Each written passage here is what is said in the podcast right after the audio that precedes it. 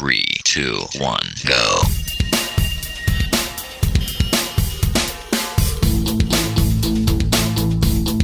Enredando la informática que se escucha.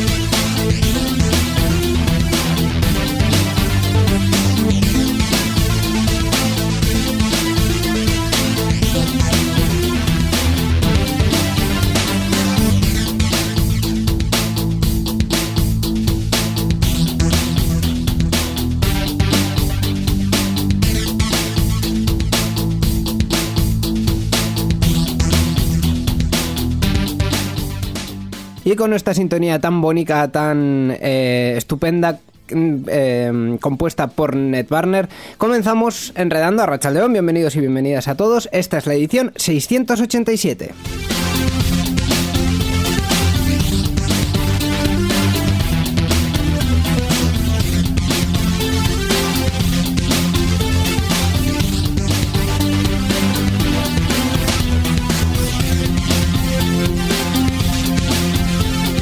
En verdad es bonita, ¿verdad, Miquel? La, la sintonía está muy, bien hecha. Muy es bonita, muy, bonita. Es una, una sintonía. La verdad es que el- yo estoy encantado, estoy encantado con esta sintonía. A Rachaldeón, Miquel Carmona. Hola, ¿qué tal, Íñigo Sendino?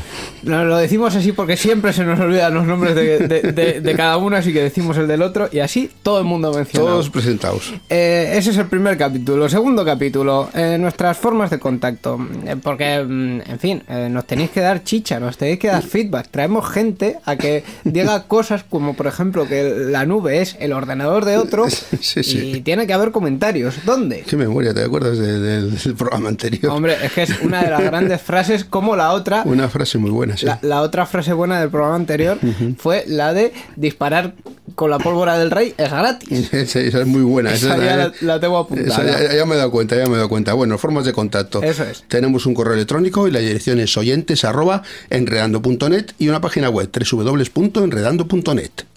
Y dicho esto, tenemos un invitado, como todas las semanas, obviamente, que me ha pillado comiendo justo. Estamos en la hora de la merienda a las 7 de la tarde y... Claro, es que hay que merendar En fin, unos esto- ricos croissants rellenos de chocolate muy ricos. Efectivamente, sí. Nos ha traído nuestro director Miquel Carmona. Eh, Cortesía de la casa. Además, también has traído un invitado, como, to- También, como todos los también. programas. ha venido ¿verdad? solo, eh, no he tenido que tra- eh, traerle en brazos porque hubiese sido un poco incómodo, pero bueno, aquí tenemos, hoy nos acompaña Maki, es un gran conocido y oyente de nuestro programa desde hace pues unos cuantos años, aunque no se dedica a la informática de manera profesional, sí es un gran aficionado que ha participado pues, en algunas partes informáticas, en algunas Euskal, y que se interesa por todo lo relacionado con la actualidad tecnológica eh, con gran entusiasmo. Eh, destaca como usuario eh, con conocimientos avanzados en diferentes dispositivos electrónicos como smartphones, eh, ordenadores y consolas de videojuegos y le vamos a saludar ya. Hola Maki, ¿qué tal? Hola, Racha León, buenas tardes. Arrímate bien, arrímate bien, que si no, no se te oye. Pues que la patata esta impone un poco. y encima tuvo que ponerme por las nubes aquí, usuario avanzado y todo. Uf, quita, quita. No, no, no, lo Pues- que eres, lo que eres. Pues yo tengo más cosas que decirte, porque además esta semana he estado yo pensando, desde que me dijo Miquel que venías, he estado pensando, ¿qué le podemos preguntar así en la primera parte? Donde hacemos así un poco de tertulieta de lo que hace el invitado y tal. Yo creo que te definiría como radioaficionado y como radioaficionado. Aficionado Por- a la radio. por, eso es, por separado y juntos. O sea, por un lado, aficionado a la radio, porque hace muchos años que nos escuchas y me supongo que con eh, unas cuantas horas de coche al- al- a la semana, pues escucharás otras emisoras también. Y además, eres radioaficionado de los de licencia. Sí, bueno, tengo licencia radio aficionado. Eh, también me gusta escuchar los programas de radio.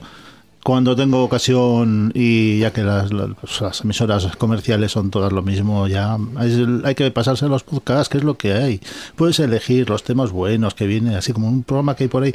¿Te suena uno que se llama Enredando? Sí, sí, me suena, me suena. Es- ese, Un vamos, poquito, ¿no? También me suena otro que se llama Serean Sear. Me han dicho que es bastante bueno, pero todavía no he tenido tiempo de sí, pero hablan un poco raro, yo creo. ahí, Sí, ¿eh? en- en- no sé si es gaélico, no euskera o no sé qué, o japonés. No, no- no lo tengo muy claro. En cualquier caso, eh, eh, por, un lado eh, sí que es la faceta de oyente y por otro la de la de radioaficionado que no tiene que ver con la radio comercial sino con otros tipos de, de radio y eh, pero también es comunicación comunicación en este caso entre personas más directamente Bueno, comunicación también, o sea, hay- o sea, lo que hace es mucha experimentación también. En los radioaficionados tienen un campo muy amplio porque son todos prácticamente eh, muy, ¿cómo decirte? Muy interesados en todo, o sea, desde mandar globos a la, ahí a la, a la estratosfera, por ahí por el inquietudes, espacio. inquietudes en hacer cosas así. Sí. Tiene esas inquietudes. A, a pegar, pegar, pegarle ondas de radio ahí a la luna para que reboten y volverlas a escuchar. Eso es eso, o sea, vamos, muy raros son también. sí, sí, sí. cosas muy raras Escuchar a los que están ahí arriba en la estación esa espacial No, internacional. u- últimamente esta- estas semanas, esta- estos dos fines de semana, lo que ha habido ha sido, estaban los de, los de la estación espacial, han estado transmitiendo imágenes de vídeo por radio, Sí. SSTV, Sí, sí. Y, y justo ha coincidido de que pasaban por aquí y, y- y se han podido recibir imágenes de, de fotos de ellos que muchos muchos colegas sí han podido han tenido la ocasión de poder de poder recibirlos y, y verlos Es curioso estar en y es que lo rápido que van que vamos que en cinco minutos ya te ha pasado y como no te como no andes ahí al momento Sí. se te pasa Además es una tecnología como muy curiosa que es de las siglas son SSTV que es de, de Super Slow Television. Eh, es como una tecnología de, de- de un barrido como muy lento en el sentido Barrido de que lento, tiene relativa poca resolución, se transmite como mm, a su ritmo así lentitamente, pero luego cuando lo recibes tienes una imagen entera y está muy bonito y muy, y muy bien. eso Eh, sí escucharlo igual ahí los marcianitos es un poco raro no pero bueno Sí, sí, no, escucharlo está, está un poco Sí, complicado. como, como las cintas de, de los de los ordenadores antiguos, las cintas de cassette también. Los programas se escuchaban y se oían los bits ahí. A mí que joder, tienes que acordar precisamente la pi, pi, pi, Sí. pi- El Spectrum, el Spectrum. No, no, no solo Spectrum. es- También había más, sí. hay- había más. Pero bueno, el típica del Spectrum, por ejemplo, que es lo que yo tenía. Entonces, Efectivamente. Eh, yo más bien me estaba acordando de cosas, eh, cosas no, eh, entidades célebres que, que están en el mundo de la radioficción. Por ejemplo, el rey emérito, muchos años, hacía un, una especie de evento que se podías comunicar con él. No me acuerdo cómo era exactamente, pero, pero había una cosa así como para que el rey emérito hacía un día de pregúntenme cosas mediante una frecuencia concreta y tal. Eso, eso, eso vamos, bueno, lo, que, lo que pasa con, con el rey el rey emérito tiene, tiene indicativo reaficionado y demás, y lo que, lo que ocurría es que le gustaba, y aparte también de andar en moto, que ya sabes que le gusta también, ¿no? Sí, y, cosas también. pegar tiros por ahí, esas cosas, ¿no? Pero vamos, que es una cosa que, que le gustaba y tenía un indicativo. Lo que pasa que eh, sí, sí he escuchado grabaciones de él hablando, pero las últimas veces tiene un, un segundo operador, o sea, Mm. que se puede tener, que, que es el que utilizaba el indicativo, que era el que realizaba los contactos. Pero vamos, un evento así en plan, esto hace más años que la carracuca que no. ¿qué no hace, no? Que no. Pues, pues- pues imagínate, no, ya el rey emérito no está tampoco ya para transmitir nada en ninguna frecuencia. Eso es cierto. Pero bueno. Pi- Pitidos, puede transmitir pitidos tranquilamente. Sí, efectivamente. Eh, pues no sé si, si, podemos comentar algo más antes de ir a las noticias. ¿Prefieres que vayamos a las noticias directamente? O no, sé, Miquel. Es que a mí las entrevistas estas siempre me, me quedo corto de preguntas. No, bueno, se, podemos hablar de con, con Baki, pues eh, un poquito también de, de su trayectoria, en, en cómo empezó también en el mundo de, de la informática, las cosas que ha hecho, porque ha hecho muchas cosas, ¿no? Desde Pues mí qué, pero bueno, ¿tú quieres? que otra vez Íñigo venga aquí diciendo que, que yo también son de la generación de los 8 bits, hombre. pues eso, Todos viejos. y Todos unos viejos. unos viejunos todos, sí, sí. Pero Vamos, bueno, sí, nada, yo pues en su día yo empecé, pues mira, te voy a ser sincero, empecé con, con la informática incluso antes de tener ordenador, porque era algo que me, que me gustaba, eh, buscaba da- revistas de la época y documentación para, para informarme sobre, totalmente sobre- autodidacta, eso lo sé. sobre el tema Ah, y todavía te digo, no tenía ordenador, eh, es más, o sea, yo conocía los, los clásicos comandos de- del Spectrum de los Poke. Pues me los sab- muchos me los sabía de memoria. El, el típico comando este para hacerle que pitas el teclado, el Poke 23609, punto 255, pi, pi, pi, pi. Cada vez que tocabas una tecla pitaba. Eh, Íñigo, que eso tú no lo sabías, ¿eh? No, la ¿Ves? verdad es que no. Pues, Es- es anterior a es- Íñigo, eso, eso, es- eso sabes, después. es jerarquía. ¿no? Sí, Vamos. sí, sí. Nada, y luego, bueno, eh, el primer ordenador que entró en mi casa fue el mejor ordenador de 8 bits que ha existido, por supuesto, un MSX. Ah, ¿eh? los MSX, sí, sí. muy buenos. que es unos gráficos eh, in- increíblemente alucinantes. Una lástima de que, que todo lo que le metían eran conversiones de, de la mierda de Spectrum esa y claro, as- así quedaba de feo, ¿no? Pero cuando pillas un cartucho japonés, vamos, eso era la delicia. Sí, sí, sí. ¿Eh? Iba muy bien.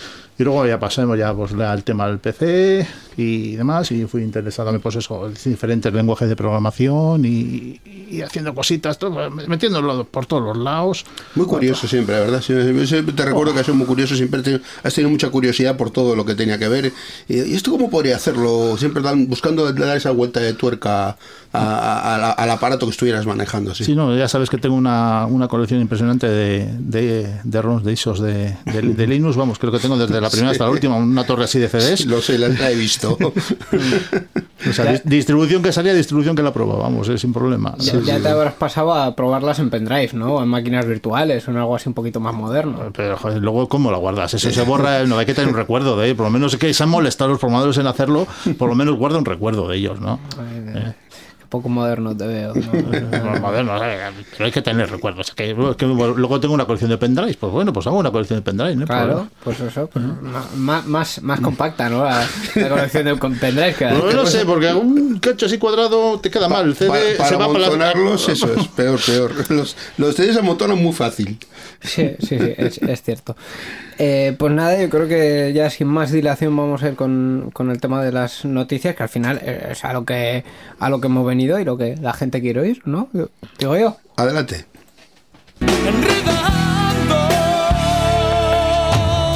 La informática que se escucha.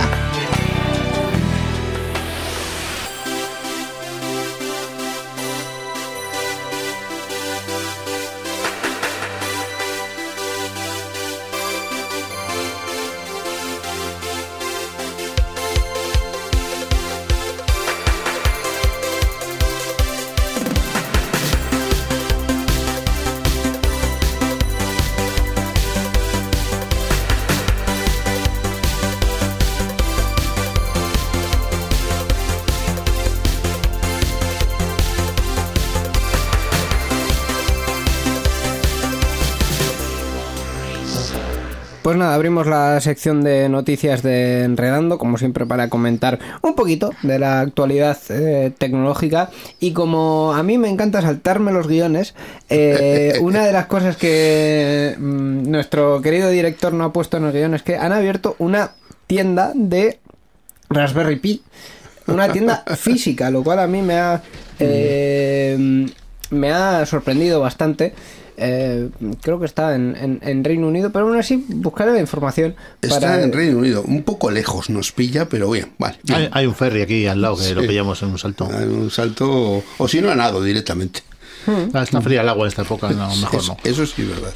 Sí, pero bueno, eso también es eh, un poco ah, sorprendente, ¿no? Eh, que hayan dado el salto de tener un- una eh, una plataforma de, de desarrollo, bueno, más que una plataforma de desarrollo, un ordenador pequeñico y, y barato que para hacer una eh, una cosa así, lo más normal es que no tengas tienda para que sea lo más barato posible, pero de repente han, han mutado a tener eh, una tienda en el centro de Cambridge, de hecho, eh, donde se puede comprar, pues aparte de lo que es la Raspberry Pi, que son las plaquitas, también se pueden comprar pues merchandising, Accesorios, ositos, cajitas, Sí, alimentadores, etcétera, ¿no? ositos, tazas. Taza, taza. Pero ese, ese es el, digamos, lo que, lo que han hecho todas las empresas. O sea, que pf, Apple, Amazon, todos estos que estaban siempre vendiendo las cosas en la nube, al final instalan una tienda física.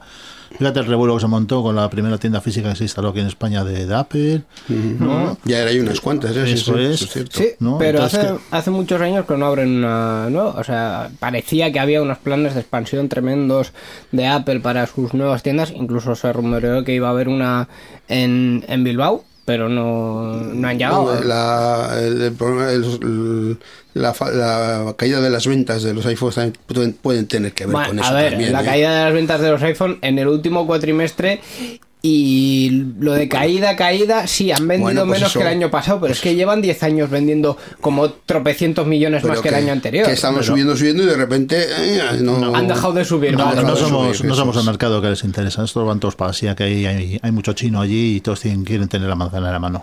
Eso, eso Sí, pero es que ahí tienen la manzana de imitación, que también les vale, al fin y al cabo. No, no creas, ¿eh? No creas, ¿eh? Porque en, en La, Asia la- también- la imitación te la mandan para ti. Ellos se quedan con la buena. Correcto. Bueno. De hecho, es que en Asia también hay ricos y los ricos querrán iPhones, ¿no? No, no se conformarán con sus copias malas, como Sí, todos los también. lados. O sea, Eso al final el, capitalismo es, que- es capitalismo igual para todos. Deberíamos abolirlo, pero es el capitalismo igual para todos. Me pasa un poco de rojo, ¿no? Te has quedado muy reaccionario, muy así, Sí, ¿no? He bueno, visto- no, no sé si editaremos esto. En cualquier caso, eh, pues sí que es cierto que, que- que al final los últimos años hemos visto como una expansión. Ha habido, pero tampoco eh, ha sido un- físicas. un, un boom. De hecho, puedo, puedo mencionar más de una marca que, que- que ha cerrado directamente, como Tam- PC City. También puede tener que ver con los resultados que estén teniendo en cuanto a ventas en las tiendas que tengan abiertas. Y si no ven unos resultados muy abultados, dirán, ¿por qué vamos a abrir más? Y está- Claro. no, no estamos viendo tanto como esperábamos. El, el hecho de que hayan abierto la tienda es más que nada, yo creo que es una especie de marketing, porque tiene Sí. un sitio físico donde puedes ver el producto físicamente, lo puedes tocar, puedes ver todas las opciones que se pueden poner a él. Todo, imagino que de todas las placas, creo que he visto alguna imagen como que tienen eh, máquinas virtuales, o sea, lo que es el, emuladores de, de las recreativas antiguas, o sea, es- o sea, ver que tú puedes tener eso. Entonces dice la gente, "Uh, y, y solo tengo que comprar esto. Y te lo dan ya todo hecho aquí. ¿Sabes? O sea, no es que si tú compras la placa, te compras una tarjeta SD, te bajas la ISO, lo montas tú. Hay gente muy vaga, que no le gusta trastear. Entonces, si te lo dan, toma la caja esta, enchúfala y funciona. Mm, Sí, para, entonces, para esta gente sí. claro. entonces, claro, o sea, que, que, que claro, que es, mm, o sea, es bastante una zona de, mar- de hacer marketing, yo creo que bien. Y posiblemente tengan, tengan resultado. ¿Que abran más? Mm, difícil. No sé. Igual otra, si esto del, se, se, se siguen dando este, si se van los ingleses, igual si abren otra en Europa y en América, pero no creo yo que haya en todos los países, ni, ni como mucho eh, que vengan aquí allá. Eh, no. Aquí no, yo creo que no, no, aquí no, no somos mercado para ellos. Y que además el, el punto de exclusividad también está ahí. Es decir, si tú tienes una sola tienda, va a haber gente muy loca, porque siempre hay gente muy loca de todas las marcas, que va a querer ir a esa tienda. Que va a viajar a ese país para ir a esa tienda. Por lo tanto, por ejemplo. mm, vamos a, a- a ver un a repunta de visitas a Cambridge. No lo sé, pero bueno, ahí está. este verano vacaciones en Cambridge. Creo que hay una buena universidad allí también para hacer un curso de verano y demás. a mí no me interesa lo de las regatas esos de remo y eso está muy bien ahí. Sí, Oxford también. contra Cambridge y eso está bien. También, también, también. Eh, Poca broma que uno de, de- de los viajes que yo estaba pensando, eh, a- ahora que dicen que tengo un trabajo, es mm, ir a, a- a esa zona. A Cambridge, mira, tío, ves, y, y está criticando y mira, el primero que va a ir. Ah, no, no, no. Yo no es por la Raspberry Store. No, entonces ya, Sí, pero no, ya, no. ya que estoy Ahora- aquí, ya... Ahora, ahora disimula, disimula. No, igual es eh, por el Museo del Transporte de Londres. Igual, no sé, puede Ah, ser. Es una de las múltiples opciones. Pues hay muchos museos por Londres, ¿eh? hay muchos museos por Londres. Y la mayoría son muy malos y son de pago, además. Claro. Los buenos son los gratis. Ah. O sea, quiero decir, tú vas ahí a. Jo, ¿Cómo se llamaba este sitio? No me acuerdo. El ese. La City de Londres. ¿o cómo? No, la City no, el museo. El, el el, museo, el museo británico. El museo británico es gratis, por ejemplo. O sea, los, los museos gordos son, son gratis El porque. British, British Museum. Efectivamente. Yo estuve hace muchos años. Hace, hace ya unos cuantos años. Pues mira, más que yo que yo el, no el abuelo porreta este aquí también. El abuelo Yo, yo nunca he estado en el British Museum, no. Pues ya ves, es una de las cosas como, como ir a una Apple Store. La primera Apple Store a la que fui, ya voy a salir de abuelo cebolleta. Sí, otra cosa que he hecho yo. La primera Apple Store en la que yo estuve fue en Londres, En Londres. precisamente, en la de, la de Covent Garden. Eh, Ahí haciendo cola para comprarse el iPhone. no, ese. que va, fue la de tenéis media hora libre y yo, ahí hay una manzana, vamos a la manzana. En fin, eh, recuerdos, memorias de- de- del ayer.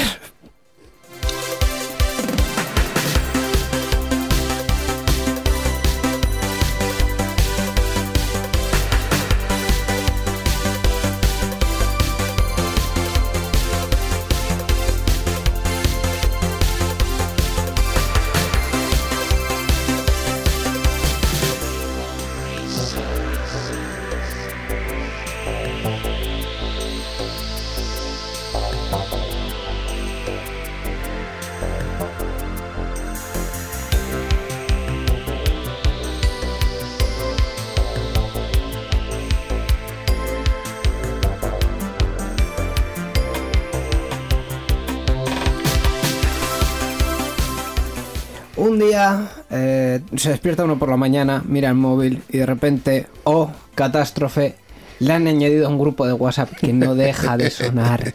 No deja de sonar nunca. ¿Te ha pasado, verdad? No, realmente no. ¿No? No. Jo, ¿Sabes por qué no? porque no tienes WhatsApp. Porque no tengo WhatsApp. Hostia puta. Pues creo que es, la primera persona que conozco que hoy en día no tiene WhatsApp. Yo Por- tenía, yo tenía WhatsApp cuando se pagaba por él. Y no me importaba pagar por él. Pero ahora que es gratis, no. No. ¿Te has leído las condiciones? No, yo sí. Sí, sí, sí, yo me he leído las condiciones. Sí, sí, sí, sí, seguro. Lo- sí, hombre, a ver, no es que me haya leído todas las A condiciones. no te las has leído. Pero tengo cierta noción de que en WhatsApp estás vendiendo tu, ma- tu alma, Tu alma. a Facebook. Pero es como tener Instagram. Mm, en tener- teniendo Instagram, pues mm, estás vendiendo tu alma a, a Facebook y todas sus corporaciones. Pero es que hay que ligar por algún lado, hijo mío. O sea, esto, esto es- sí, está, está el mercado muy mal. En cualquier caso, eh, como la escena que yo describía antes es relativamente cotidiana, incluso, Habitual. incluso a mí me ha pasado con gente que no... O sea, una cosa es que te metan en un grupo de gente que conoces, pero de gente que no conoces de nada, que ningún número está en tu agenda, eso es muy preocupante. Eh, la gente se confunde al poner números.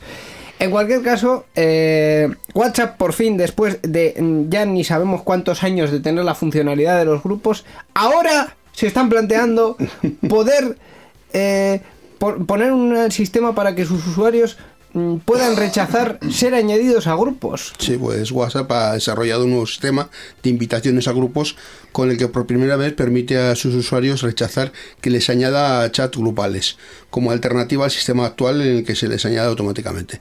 Esta característica ha sido advertida por el portal Wabeta Info, creo que se pronuncia así, Wabeta Info, a través de indicios que han encontrado en el código localizados en una versión de fase beta desarrollada por la compañía para el sistema iOS, el, el del iPhone.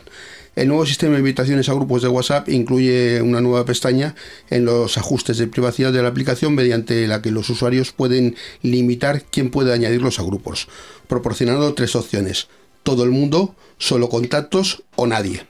En los casos en los que el usuario ha decidido limitar los usuarios que pueden añadirle a grupos, cuando un administrador le introduzca en uno, recibirá antes una invitación que pueda aceptar, aceptarse o rechazarse en un plazo máximo de 72 horas. Aunque por el momento la, función no se encuentra operativa ni siquiera en la beta para iOS, se parece ser que se habilitará en el futuro tanto para el sistema iOS como para Android.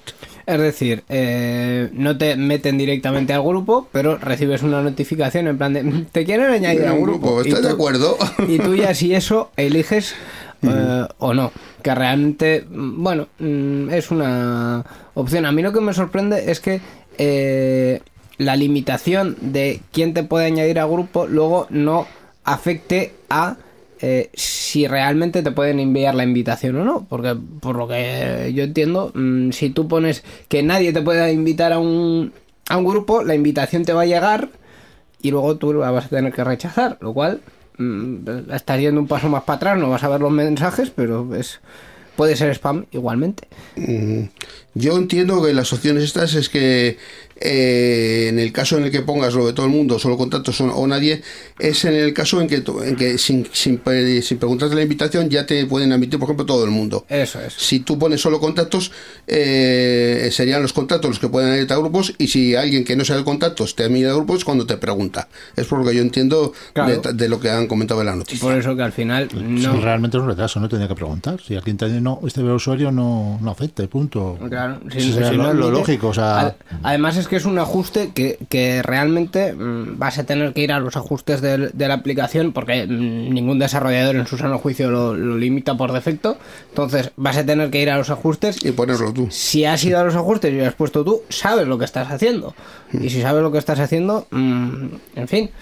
eh, La pregunta tendría que enviártela siempre, que te invitan a un grupo. ¿Te han invitado a este grupo? ¿Quieres entrar? Claro. Eso sería lo lógico. Sí. ¿no? Y si tú solo tienes limitado a que ciertas personas te puedan invitar, ¿no? Fulanito te ha invitado a este grupo, ¿quieres entrar? Ah, va, fulanito es un tío guay, va, voy a aceptar. Uy, ¿dónde me he metido? No, pero bueno. no, pues de ¿no? salirte siempre tienes tiempo. Ya, de por, más, eso, por eso pero- te digo, pero por, lo- por lo menos, eh, ah, pues vale, y si te dice, eh, el número 667 24 13 12 15, eh, lo siento por el usuario, estás escuchando, ¿no? te ha invitado a este grupo. Y yo, ¿y ¿Qué narices es este? Pues no, no, ¿sabes? O sea, es, eso, si tú lo tienes limitado, no tendría que llegarte ni tan siquiera el aviso. Claro. Eh, además que estamos hablando de una cosa. eh, de por sí los números de teléfono sí que es cierto que no son datos personales si no están asociados al nombre de nadie. Pero mm, si están, si alguien te tiene en su en su lista de contactos, pongamos, agenda, pongamos que no es una persona, pongamos que es una empresa, porque tú has hecho lo que sea con, con ellos. Eh, y, ahora mismo el WhatsApp en, en el entorno empresarial se está empezando a usar bastante. ¿Por qué? Eh, a pesar de que yo le haya dado permiso a esa empresa para que me meta, o sea, para, para que use mis datos, mm, ¿por qué no tengo la opción de mm, tener un filtro previo y, y- y rechazar? Es una de las cosas que no. De hecho, os voy a contar otra historia. Yo esta misma tarde eh, eh, le he insistido a un señor muy majo de una compañía de telecomunicaciones que está haciendo un ERE, ya sabéis cuál es. eh, porque eh, le decía, oye, que quiero que borres este teléfono al que me estás llamando de vuestra base de datos, seas la empresa que seas y seas...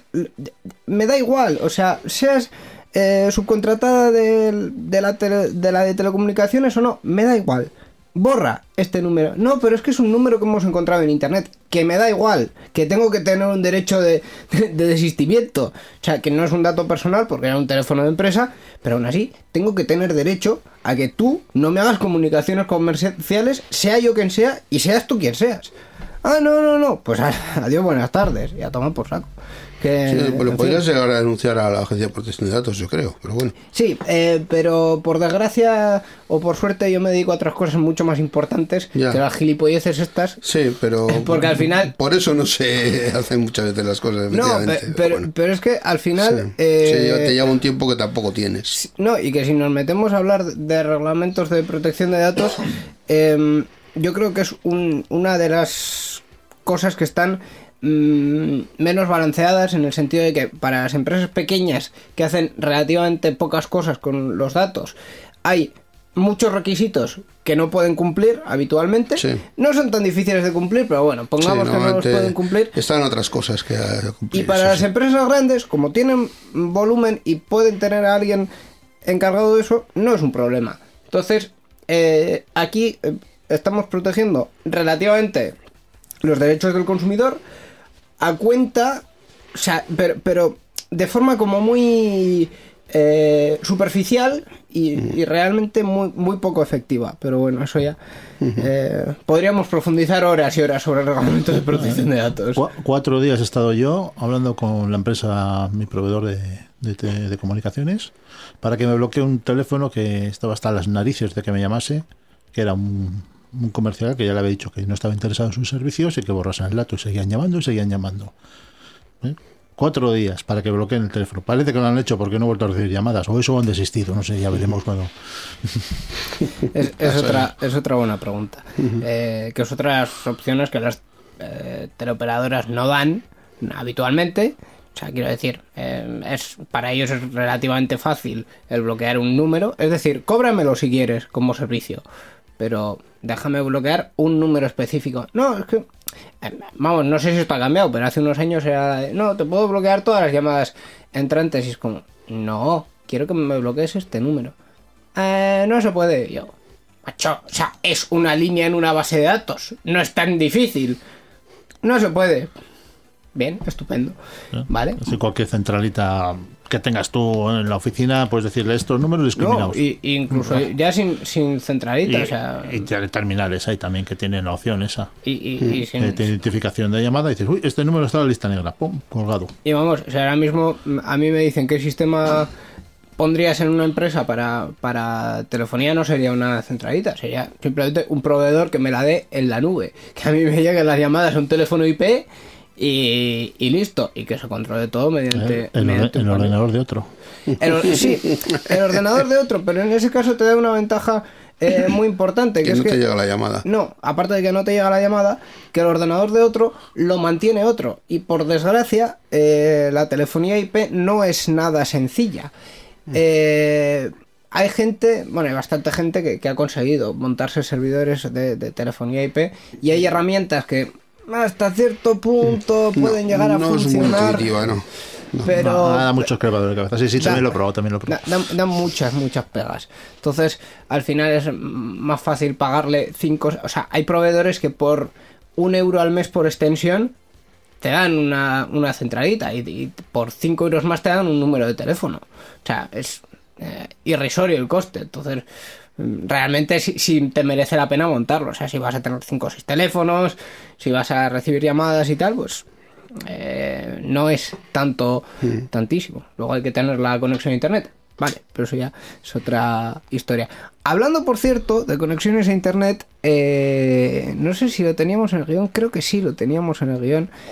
Eh, sí, efectivamente. Resulta que eh, ha habido un estudio estos últimos días donde eh, se ha llegado a la conclusión de que el precio de los datos móviles ha aumentado en Europa desde la llegada de la neutralidad de la red.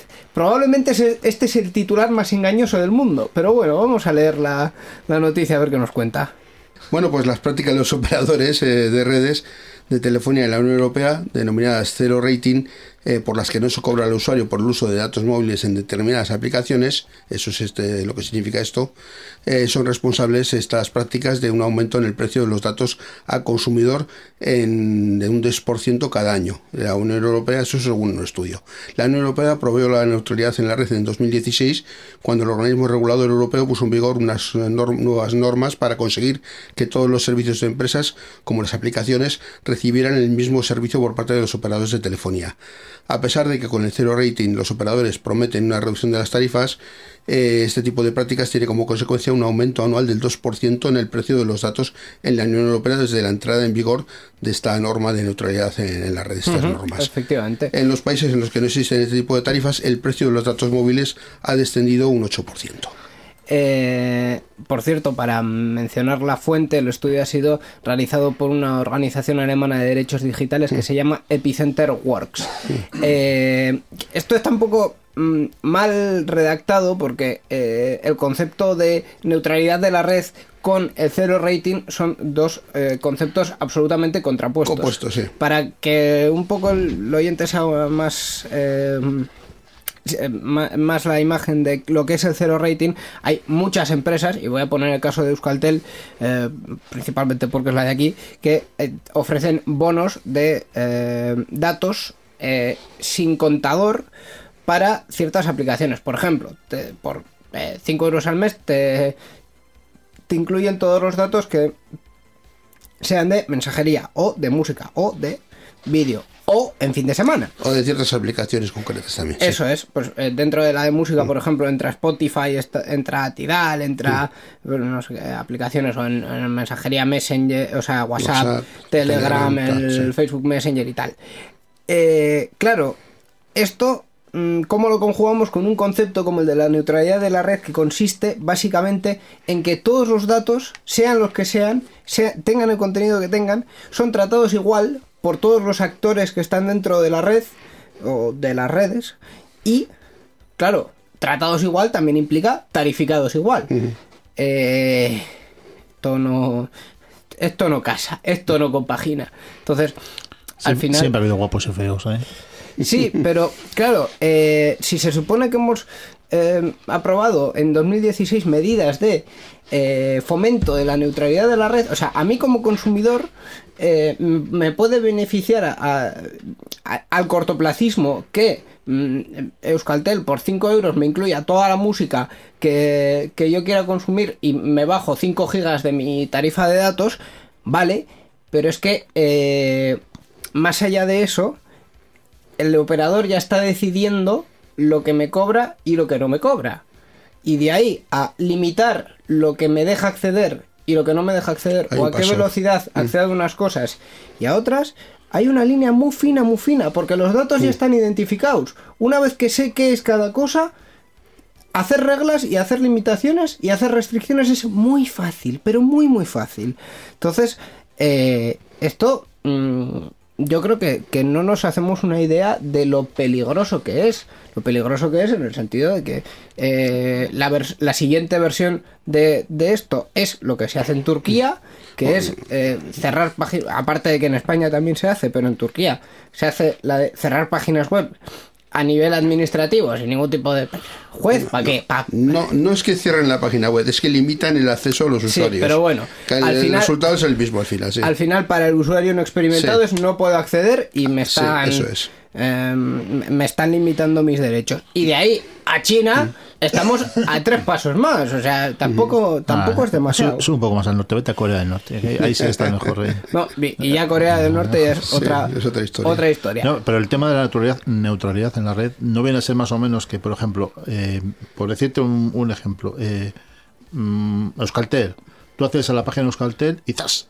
En un segundo. Haces esa página de Movistar y espérate, quieto, que esta es la competencia. Eso, eso es yo creo lo que es más, que no tengas limitación a dónde quieras ir y qué quieras ver a través del proveedor que tú tienes. Sí, pero al final. eh, No, ¿sabes? O sea, es- no es, o sea, no es limitar, porque antes sí pasaba. O sea, yo recuerdo de que estás con, con yo, pues, eh, Movistar, Telefónica, que es lo que, lo que había antes en esto, y querías entrar en la página de Vodafone y, hostia, espérate, tú tranquilo, que mira, no te cargo bien del todo, y, ¿sabes? O sea, que... El ancho de banda que No, te daba y- sí va, ¿sabes? daba O sea, mucho que, que- desear. sí. que hasta hace cuatro días, hasta que tuvieron un acuerdo comercial con Netflix, eh, entrar desde una conexión de Movistar a Netflix era un auténtico suplicio y tuvieron que, que- que- que hacer un contrato mercantil para cumplir una cosa tan sencilla que es si estoy en la misma ubicación física los datos pasan más o menos por los mismos pasos y van al mismo servidor ¿Por qué cojones en un operador tardan más que en otro? Por- porque se está eh, reduciendo artificialmente la velocidad. O sea, eso, es- claro y nítido y conciso. Y es que era absolutamente ridículo ver en las estadísticas de, de Netflix, que las siguen publicando sobre la velocidad hacia su red, como eh, Euskaltel, R y Telecable, que son tres operadoras relativamente pequeñas y que mm, eh, usan cable, o sea, al final usan una tecnología que se Sí, supone fibra, que, sí. que no es tan rápida como la fibra hasta el hogar y que tiene sus pegas y tal, pero estos tres te daban las velocidades más altas a Netflix. Y dices, ¿y todos los demás qué están haciendo? Porque no me creo que Euskaltel tenga dentro de sus, de sus centros de datos un servidor de Netflix. Igual ahora sí, porque también tienen un acuerdo comercial con ellos. Pero hace tres años o hace dos años, seguro que no. Entonces, mm, ¿qué, qué, qué están haciendo el resto de operadores? Eso es lo que te refiero, que la neutralidad de la red, yo creo más se opinas por eso, de que no haya limitación a lo que tú puedas acceder. Sí, pero... Siendo, o sea, que tú vas y va todo por ahí. No, a que, no, escuchas música, toma, te dejo solo la música a este precio. O sea, no, porque tú vas a escuchar la música a la misma velocidad que vas el vídeo, a la misma- a la misma velocidad que chateas, a la misma velocidad que. Ya, pero que no estás en- pagando lo mismo. Mm, te diría que estás pagando menos, pero al final... eh, Mm, no- Las operadoras no pierden dinero. Es, es, una, es un, negocio y están para ganar. O sea, vale, te ofrezco esto a un duro, pero tú no te preocupes que tú vas a mandar un, un SMS para activarlo y se te lo va a clogar. Por ejemplo, o, o- o- o- o, mm, eh, como estoy fomentando el consumo que tienes tú de, de música, por el otro lado, eh, voy a tener un acuerdo comercial con, con- con esas... eh, Productoras con esas sí, empresas, sí. o con- sobre todo con las empresas, con Sí. Spotify y tal, de, de manera que obviamente no pierdo y además eh, esa tercera empresa también me está pagando porque estoy haciendo que consuma más, por lo tanto, que el, que el usuario consuma más, por lo tanto, más tajada para todos. Entonces, eh, Sí, por ahí puede serlo. Más o menos los tiros de los bonos es eso, vale. Yo te dejo escuchar música. ¿Quién es el que da música hoy en día? Spotify, Spotify, esas, prácticamente. claro. Entonces, es fomento que tú escuches Spotify. ¿eh? Y entonces, claro, tú ya vas a contratar una tarifa Spotify y ya yo tengo un porcentaje de esas conexiones. ja- eh, al final, eso, yo creo que eso también es neutralidad de la red. Y eso también es eh, mm, ciertamente cuestionable. Sobre este tema tengo dos cositas que hace unas hace un tiempo, hace unas semanas, vi una noticia en la que directamente había una ley en Estados Unidos que se había encargado lo de la neutralidad de la red, cosa que es muy peligrosa. Mm, sí. Que te- que- y que por ahí pueden venir los tiros de que aquí también Bueno, a ver, Ah. en, en Estados Unidos ha habido como muchas iniciativas que al final no han llegado a nada. Yo no, no sé realmente a qué llegó eh, aquella iniciativa. Creo que era presidencial además, así que pff, imaginaos el nivelito. Sí, sí.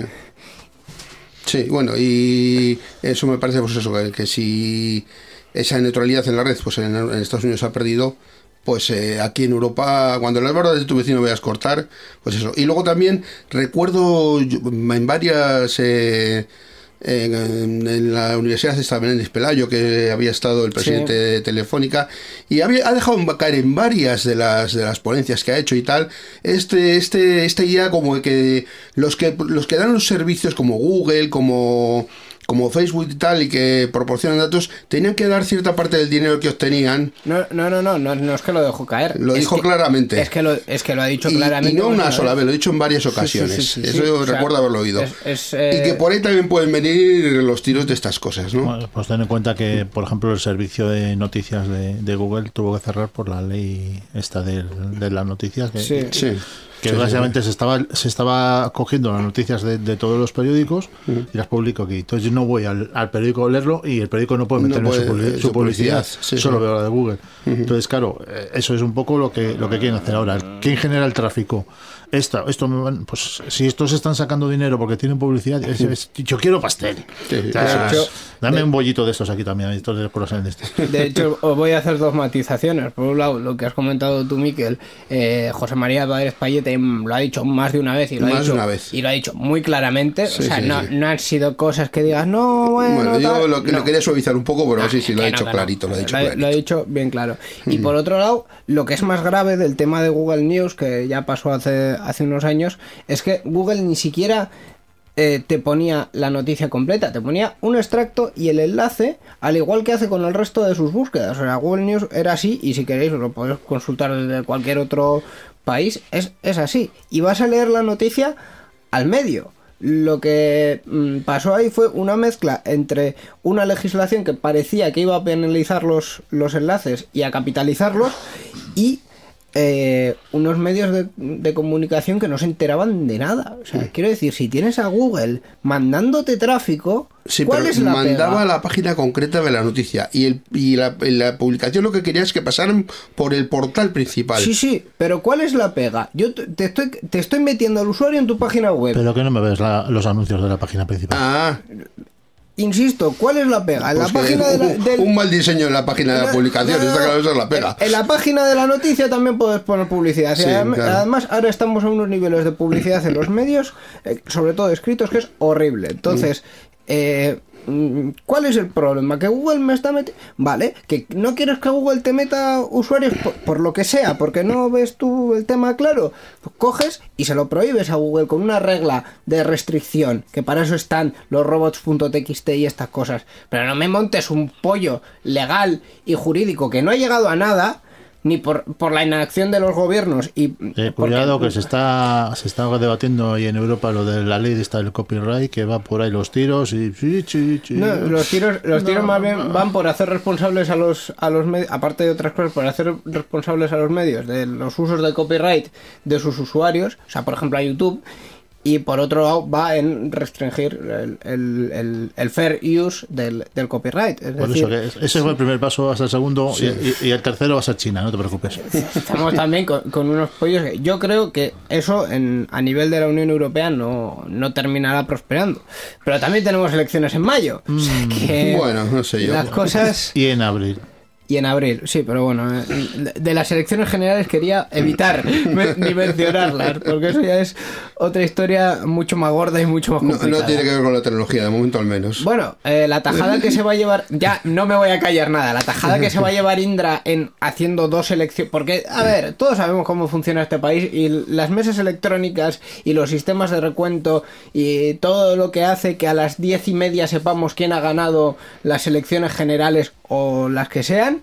eh, estos sistemas de hace muchos años los lleva Indra, que se supone que salen a concurso público, pero ah, misteriosamente siempre los lleva Indra. Que para los trabajadores de Indra de puta madre, porque cobran. Pero, en fin, eso huele un poco mal. Yo, ¿qué queréis que os diga? Huele un poquito mal. Así que tecnológico también es el tema de las, de las Ya, sí, elecciones. eh, hasta, hasta cierto punto sí. Hasta cierto punto, eh, sí. Las, lo- las publicidades en el WhatsApp que te van a llegar de, de, de vota. Eh, es que, No voy a decir a partidos, de vota este. Sí, vo- vota Juan, vota Juan.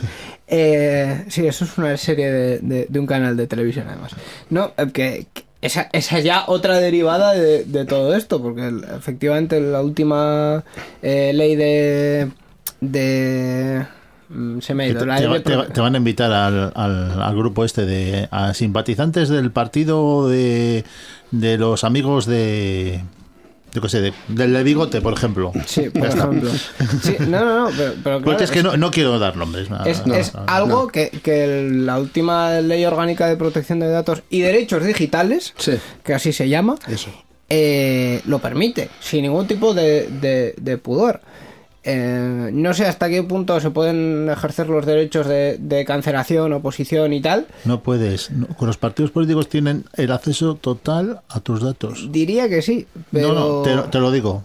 Te lo- yo, yo- lo intenté y dije, no, si quieres, simplemente lo único que puedes hacer, si te borras es no votas. Te sales del sistema y no puedes votar. Claro, eh, mm, yo creo que eso es un poquito inconstitucional, pero como tampoco soy un experto en la Constitución, pues eh, lo dejaremos ahí. Sembraremos la duda y ya está. Y luego ya con la duda hacéis lo que queráis. A la piedra tirada.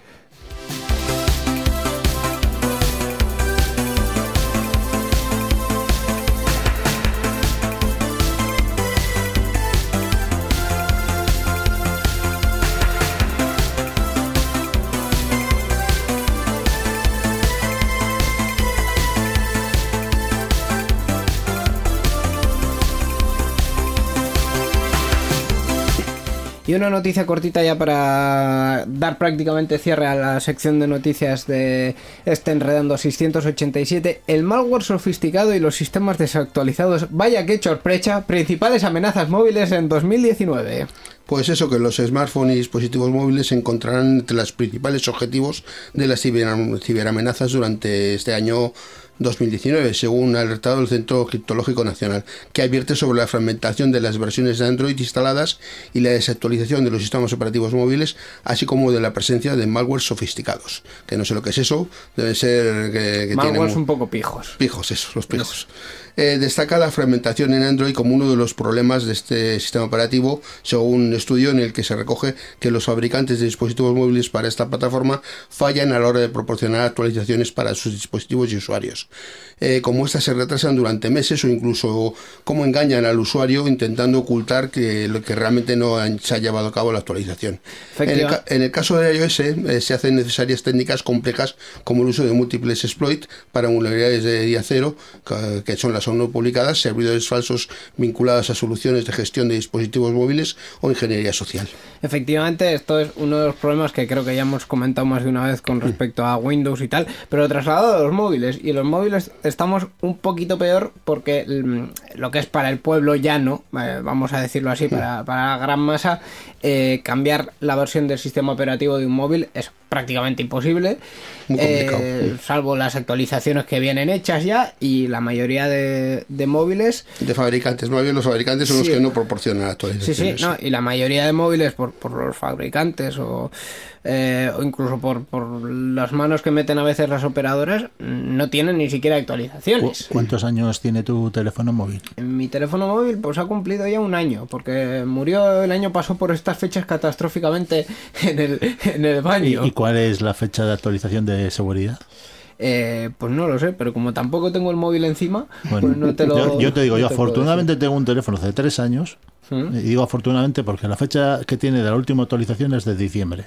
Diciembre sistema de seguridad, de- de diciembre de este del año pasado, Del vamos, pasado, sí, sí. del 2018. O sea, afortunadamente digo eso porque eh, el, No es lo normal. el, el terminal que tengo yo pues se ha molestado en que un terminal digamos antiguo porque esas que Mm. tres años ya vamos por favor no Mm. que, que se- todavía sigan actualizándolo o sea es algo bueno Por lo menos dentro de la versión de Android en la que estés. no, que- la, la versión que tengo, me refiero al, al- Es que hay dos actualizaciones. Una es eh, actualización del, del sistema operativo y otra es el- la actualización de seguridad. Eso es. Pues ¿No? que por lo menos las actualizaciones de seguridad que esas son realmente día. las que tendrían que darlas todas. O sea, Sí, sí, sí. No sé qué problema puede tener a, a- a un móvil de hace seis años con un Android 4.1 que no le puedas meter una actualización de seguridad. No sé, ¿sabes? Que no puedes actualizarlo por, por hardware a, a- a uno moderno, vale.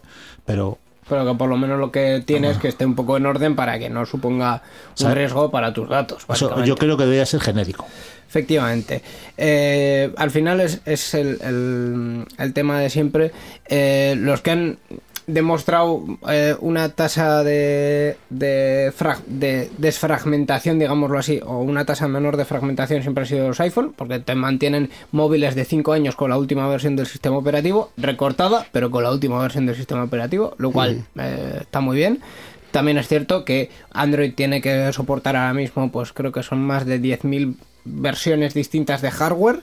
Eh, iPhone tiene que soportar 12, 15, por Sí, ahí. sí. Igual con sus versiones y tal 20, eh, más fácil. Pero, pero ahí está el riesgo. O sea que eh, no debería ser. Y el tema de la obsolescencia programada, pues otro día ya hablaremos de ello. Pero eh, tener un móvil muy viejo, sin versiones, o sea, sin actualizaciones de seguridad, ahora mismo es un problema. Y por lo que dicen los expertos, Que se supone que saben de esto, pues va a ser un, un problema en el futuro. No, luego también la, la extensión que tenemos en cuanto que los la- todo el mundo tiene móvil, por lo menos uno, eh, pues hace que, que sean objetivo de estos ciberdelincuentes y luego también que en ciertos equipos pues tenemos como más asumido el uso de software de, de seguridad informático, antivirus, etcétera, pero ¿quién tiene un antivirus en el móvil? Pues yo creo que muy poca gente, sobre ¿Tienes- todo porque no- no- enlentece mucho lo- ¿Tienes- el, el dispositivo. ¿Tienes alguno que funcione bien en el móvil? También, también es una, es una cosa ya a Porque- tener en cuenta. sí. Y que no deberías necesitarlo en teoría porque, por un lado, para instalar aplicaciones se supone que el propio sistema operativo te tiene que solicitar Sí. y, y que, por otro lado, se supone que está basado en Linux, o sea, que tiene eh, menos agujerillos. Pero eso ya es muy Eh, relativo. bueno, eh, eso es muy relativo también, sí, sí, efectivamente. De todas maneras, lo de que por- para, para que te, te tienen que actualizar, hay, hay también otras noticias sobre Apple y apps falsas que, bueno, que la Eh, dejaremos para otro día igual. Sí, porque ya estamos un poco eh, cortitos de tiempo. Vámonos ya para la despedida. La informática que se escucha.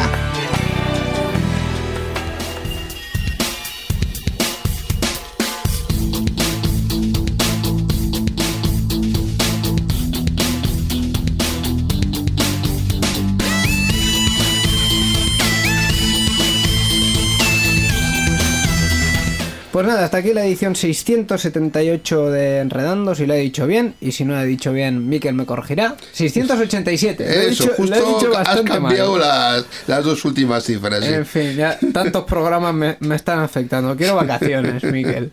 Bueno, bueno, ah, todavía te quedan unos poquitos a que haga una temporada, Ay, ¿eh? unos ay, ay. poquitos. Bueno, Maki, eh, muchas gracias por venir. ¿Te lo has pasado bien, hijo mío? Bueno, lo he hecho lo mejor que he podido. Espero, muy bien, muy bien, muy espero bien. haber cumplido las expectativas, por lo menos. Ah, las expectativas están totalmente cumplidas. Sí, sí. Básicamente, mientras no te quedes mm, callado, eh, está bien saber la. Para eso os traemos, para saber la opinión de, de cada uno y para ver un poquito, pues cada uno qué, qué opina. Eh, estoy pensando que para los oyentes puede llegar a ser un poco repetitivo porque a veces, como que comentamos más de una vez la misma noticia, pero bueno, eh, los diferentes puntos de vista también están muy bien. Ah, y que vamos de. Empezamos hablando del, del WhatsApp y hemos acabando de, De China de lo que o sea, sea. de todo aquí. Hablando vamos. de China. De lo que haga falta. Ay, ay. Pues nada, muchas gracias por venir y, Gracias a y vosotros esta es tu casa y te esperamos. Muchas gracias. Venga, pasarlo bien, un saludo. Y hecho esto, eh, vamos ya a recordar las formas de contacto. Ya nos vamos a, ir nosotros también, que aquí eh, solo tú y yo no hacemos nada. Así es. Eh, las formas de participación, tenemos un correo electrónico y la dirección es oyentes arroba enredando.net y una página web www.enredando.net.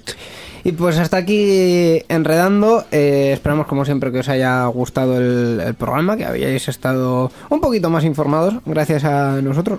Espero que un po- no se haya sido un poquito más iracundos, que tal vez puede ser.